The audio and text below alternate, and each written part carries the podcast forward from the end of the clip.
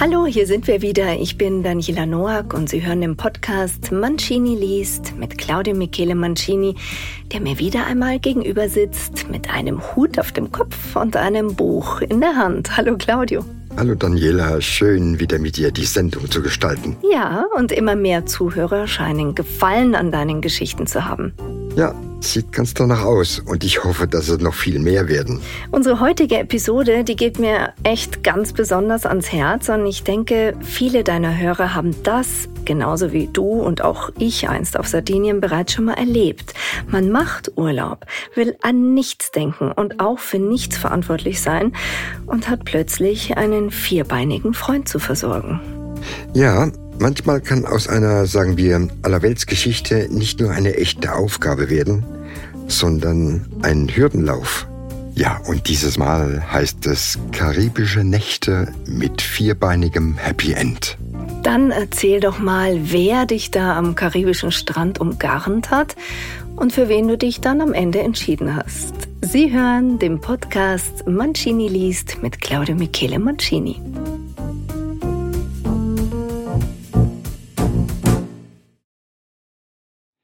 Infernalische Luftfeuchtigkeit und 34 Grad im Schatten trifft mich wie ein Keulenschlag, als ich das Fluggebäude in Puerto Plata verlasse. Die Aussicht auf ein klimatisiertes Hotel lässt mich auf Kühlung hoffen. Nur drei Gedanken kreisen in meinem Kopf. Einchecken, Badehose, Strand.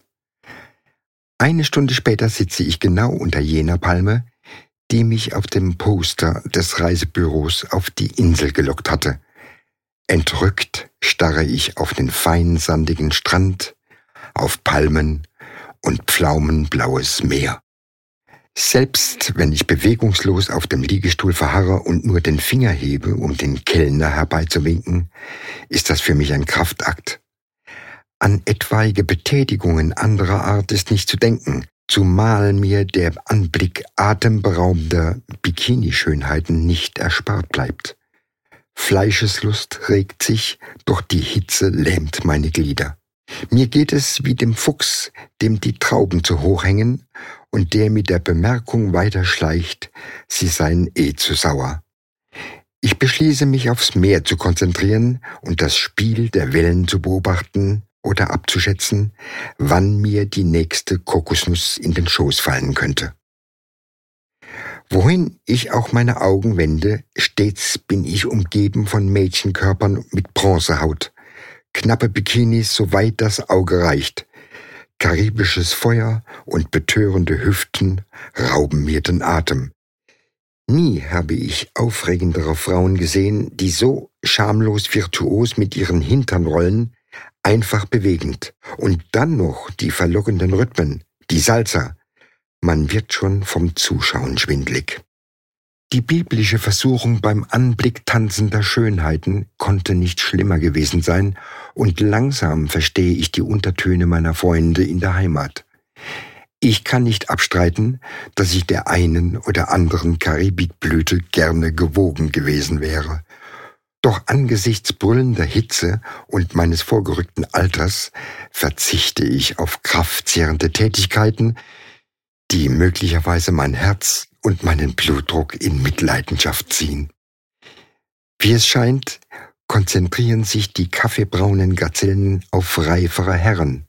Arbeitsplätze auf karibischen Inseln sind rar, die Armut groß und männliche Touristen, die sich als Big Spender aufführen, gibt es zuhauf. Natürlich gilt das Lächeln der Inselschönheit nicht den Abenteurern, sondern attraktiven Brieftaschen. In meinem Falle ist die Sache relativ unkompliziert. Schriftsteller sind arm und einem leeren Beutel kann man beim besten Willen keinen Cent entnehmen.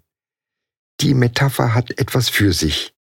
Ich wälze mich auf den Bauch und beobachte mit einem Auge das Geschehen. Mit heroischer Selbstbeherrschung kämpfe ich gegen alle Regungen und versuche mich mit einem Buch abzulenken. Ich bemerke, dass ich den gleichen Satz schon zum vierten Mal lese. Drüben an der Strandbar ist ein Tisch frei geworden. Jetzt, da ich genügend vernünftige Argumente für mich gefunden habe, die Wildbahn des Gebens und Nehmens anderen zu überlassen, bin ich beinahe glücklich. Ich beschließe, meinen ursprünglichen Plan umzusetzen und trotz Strand, Hitze und Palmen die Insel für mich zu entdecken und Ausflüge zu unternehmen. Welch eine wunderbare Eingebung, denke ich, als die Landschaften an mir vorbeifliegen. Sobald ich die Hauptstraßen verlasse, zieht mich die überwältigende Fauna und Flora in ihren Bann. Ich entdecke Kakaobäume, Reisfelder, Zuckerrohr und Kaffeeplantagen. Selbst an Straßenrändern gedeihen im üppigen Überfluss Papaya, Mango und Bananen. In abgelegenen Tälern zwischen Platanen und Magroven Wildwuchs kauern elende Holzbaracken, windschief und baufällig. Kurvige, unbefestigte Wege führen durch eine atemberaubende Tropenwelt, die ich wie im Rausch in mich aufnehme. Unvermittelt erreiche ich ein Dorf. Vor den Holzbehausungen liegen auf dem Straßenpflaster Kakaobohnen. Sie werden auf dem heißen Straßenbelag getrocknet und so lange gewendet, bis die Schalen aufspringen. In Fuentes Arribe herrscht lassives Treiben. Mir begegnen lachende, freundliche Gesichter. Die Menschen zeigen eine merkwürdige Mischung von Neugierde und Distanz. Eine Männergruppe unter dem Schilfdach einer Hütte winkt mich heran. Ich bin überrascht über die kindlich naive Gastfreundschaft. Sie macht mich verlegen, obwohl ich alles andere als scheu bin. Zögernd lasse ich mich ein, folge der einladenden Geste kartenspielender Männer Ihre zerfurchten, tiefbraunen Physiognomien erzählen vom gelebten Leben, rissige und schwielige Arbeiterhände von harter Feldarbeit. Ein wenig unsicher sitze ich am wackligen Holztisch vor der Tür der Agrarkooperative, rede, lache und trinke mit den Bauern Kulpe. Der Alkohol löst meine linkische Anspannung, die Unsicherheit fällt mehr und mehr von mir ab und mein Spanisch wird immer besser. Die Einfachheit ihrer Gedanken und ihrer Sprache ist klar. Keine Schnörkel, ohne komplizierte Nebensätze. Eine alte Frau bringt mir ein Glas rum. Sie betrachtet mich mit Augen, die Vertrauen zeigen. Ihr Gesicht ist voll tiefer, freundlicher Runzeln. Sie lacht und zeigt mir ihre letzten Zähne. Ihr Rachen gleicht einem Friedhof mit schiefen Grabsteinen. Nach einer Weile verabschiede ich mich und gehe weiter, tauche ein in ein Leben voll rhythmischer Bewegungen. Die beschwingte Stimmung überträgt sich auf mich und versetzt mich in atemloses Staunen. Der lastive Lebenstakt der Menschen beeinflusst meine Schritte und ich falle in den gleichen Schlendergang wie die Einheimischen. Fasziniert betrachte ich die schreiend bunten Hütten und Häuser. Kinderlachen, Musik und Farben vermengen sich symbiotisch mit naiver Lebenslust. Knatternde Motorräder, ächzende Autos und überladene Lastwagen, dazwischen Kinder und Hunde, Frauen mit enormen Wäschebündeln auf dem Kopf. Ein Eselskarren rumpelt vorbei und zwingt einen Lastwagen zum Anhalten. Alles drängt und quält, schnaubt, qualmt und hupt sich im heillosen Durcheinander durch die Hauptstraße. Dieselgestank. Graublaue Schwaden hüllen mich ein. Beißender Rauch steigt aus Feuerstellen kreolischer Fischküchen und überlagert den Dunst schwelender Abfälle. Bedrückende Armseligkeit springt in meine Augen, gräbt sich schneidend in meine Seele und doch scheint sie niemand außer mich zu berühren. Ich verlasse das Hinterland, überquere einen Bergrücken und blicke unvermittelt hinunter in das tiefdunkle Meer, das sich im Dunst einer weitläufigen Bucht verliert. Ich habe Lust auf ein Bad in der Lagune. Ich setze meine Fahrt fort und finde bald einen belebten Strand. Beim Anblick des Treibens überlege ich, wie es wohl vor ein paar hundert Jahren hier ausgesehen haben mag. Als Christoph Kolumbus 1499 am Strand von Santo Domingo landete, war er sicher ebenso begeistert wie ich heute. Die Lebensmittel auf seinem Schiff waren nach der langen Reise knapp geworden. Was also lag näher, als sich auf der Insel zu bedienen? Vermutlich traf er am Strand Eingeborene, die ihn mit ähnlicher Freundlichkeit begrüßten, wie mich die Einwohner der Neuzeitkaribik als ich eintraf. Doch er hatte Sorgen und seine Männer Hunger. Er bot den Insulanern eine halbe Schiffsladung Glasperlen im Tausch mit Lebensmittel und Gold an. Die Wilden waren ganz scharf auf den billigen Plunder und überschütteten den Seefahrer mit ihrem Edelmetall. Es ist anzunehmen, dass die Haitianer ziemlich bald bemerkten, auf welche Weise sie betrogen wurden. Vermutlich lagerten sie den wertlosen Glasschrott in ihren Hütten und warteten 500 Jahre ab. Ihre Geduld sollte sich bald bezahlt machen. Kaum richte ich mich am Strand ein, schon bin ich von fliegenden Händlern umgeben. Es nutzt wenig, wenn ich sie in die Flucht schlage, sie verdoppeln sich stündlich. Gleichgültig, was immer ich nicht haben will, ich kaufe, um die Kerle loszuwerden. Es gibt Armbändchen und Perlenkettchen zu schwindelerregenden Preisen. Obwohl ich keine Verwendung für den Plunder habe, feilsche ich, was das Zeug hält. Mir scheint, hier findet in der Geschichte von Haiti zum ersten Mal Gerechtigkeit statt, sieht man von den Urlaubern ab, die von einer Kokosnuss erschlagen werden, bevor sie ihr Geld loswerden konnten. Innerhalb weniger Tage bin ich Besitzer dutzender bunter Glasperlen, nahezu in Gold aufgewogen. Karibisches Strandleben ist anstrengend. Ich leide unter Durst und stimulierte Libido. Meine Virilität habe ich im Griff, den Durst nicht. Um letzteres Bedürfnis zu stillen, liegen ganze Regimenter junger Burschen auf der Lauer und bieten Cocoloco oder Pina Colada an. Praktischerweise wachsen diese Getränke an den Palmen. Unpraktisch dagegen ist die Höhe, in der sie hängen. Nur selten hat der Tourist eine zwölf Meter lange Leiter dabei. Es bleibt einem nur, die braun gebrannten Jünglinge auf die Bäume zu schicken. Sie können zwar nicht lesen, dafür umso besser klettern. Sprachprobleme gibt es nicht. Im Durchschnitt beherrscht jeder von ihnen sieben Sprachen in mindestens fünf Dialekten. Und während ich den Insulaner bewundere, wie er affengleich schwindelerregend hohe Kokospalmen erklimmt, wienert ein Schuhputzer unaufgefordert meine Badelatschen. Weder auf Material noch auf die Schuhfarbe nimmt er Rücksicht, er trägt die Schuhcreme mit lachendem Gesicht fingerdick auf. Zwei Minuten Unaufmerksamkeit, die Sandalen sind ruiniert und der Schuhputzer um einen Dollar reicher. Ab dem dritten Tag verstecke ich mein Schuhwerk in der Badetasche, bevor ich den Strand betrete. Kaum liege ich in der Waagrechten, bekomme ich Durst. Leider habe ich keine Machete zur Hand. Die braucht man, um die Nüsse zu knacken. Schlau, wie die Kreolen nun einmal sind, verkaufen sie solch nützliches Werkzeug nicht am Strand, mit gutem Grund. Je trockener die Kehle, desto kostbarer das Nass und teurer die Nuss. Kurz vorm Hitzschlag erbarmen sie sich, kappen gegen Vorkasse die Frucht, an der ich mich zu laben gedenke und kassieren mit lachender Miene Euros und Dollars. Den Strohhalm gibt's gratis dazu. Am Abend hat man vom Verteidigen der Geldbörse Schwielen an den Händen. Kolumbus hatte es entschieden einfacher. Überwältigend sind die Sonnenuntergänge. Übergangslos verfärbt sich der Himmel von azurblau in verwehtes Lila. Papageien kreischen aus undurchdringlichem Blattwerk tropischer Mangroven.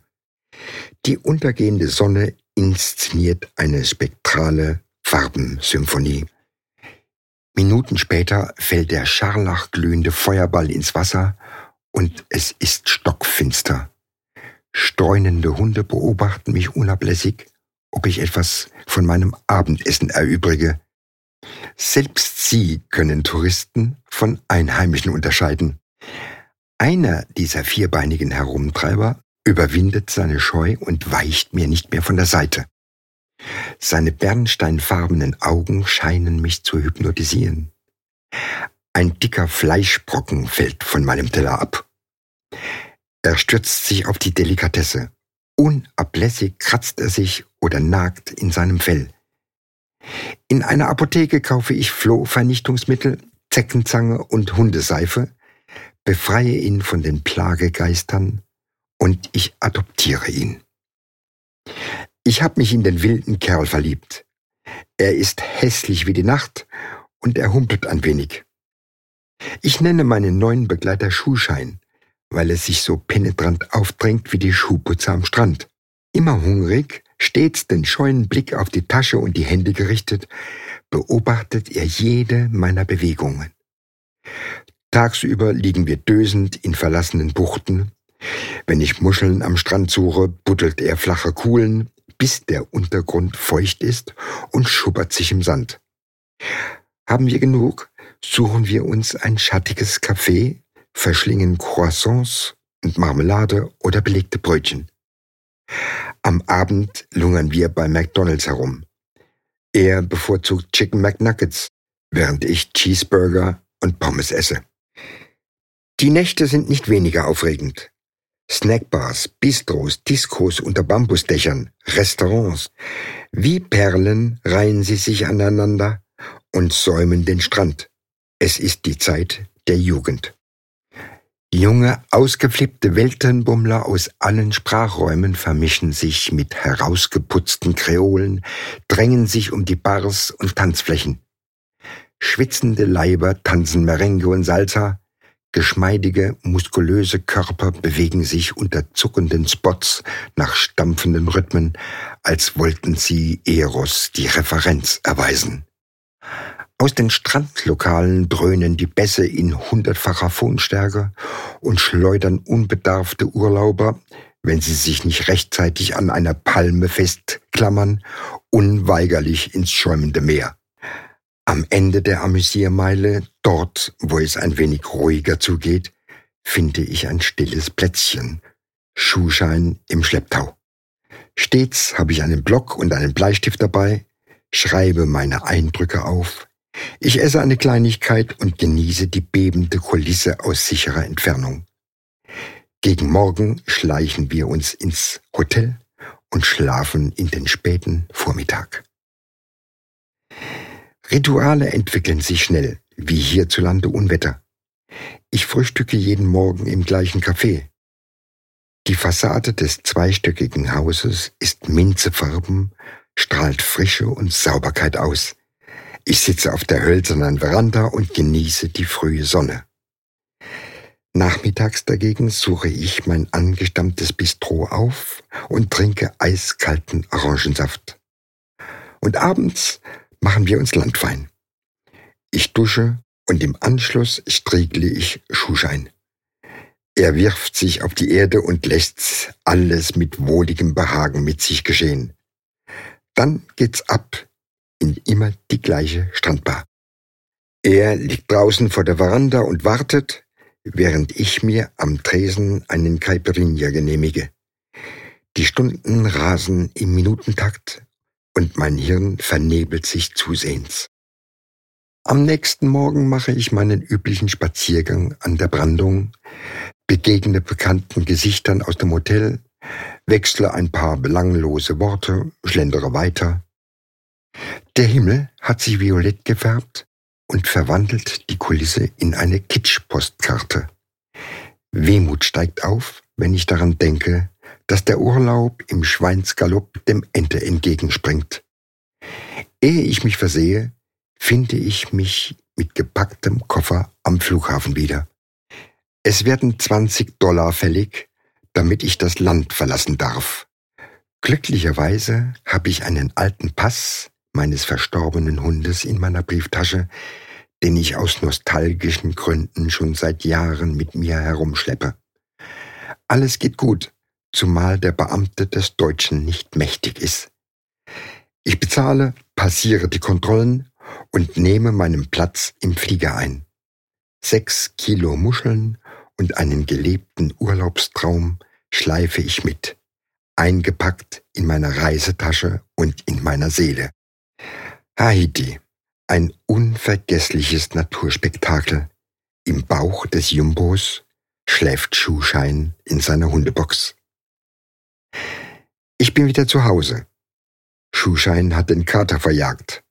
Er liebt Spaghetti und Melanzane, schläft in meinem Bett und grunzt vor Behagen, wenn er auf meiner Terrasse in der Sonne liegt. Es wird Zeit, dass Schuhschein meine Sprache lernt, damit er sich mit heimischen Briefträgern besser verständigen kann.